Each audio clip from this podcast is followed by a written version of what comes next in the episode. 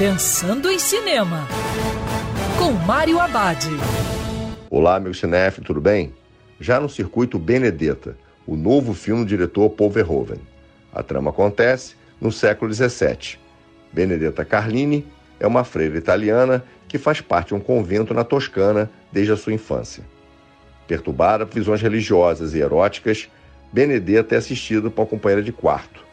A relação entre as duas se transforma em um romance conturbado, ameaçando a permanência das irmãs no convento.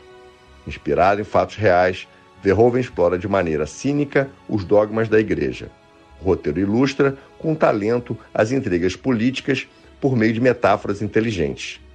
Verhoeven deixa os temas do filme em aberto e amplia a discussão, permitindo que cada espectador tenha sua própria reflexão. Em meio da mesmice do circuito, é muito bom ter um cineasta que ainda provoca polêmicas e estimula o debate. E lembrando que o cinema é para ser visto dentro do cinema. Quer ouvir essa coluna novamente? É só procurar nas plataformas de streaming de áudio. Conheça mais dos podcasts da Band News FM Rio.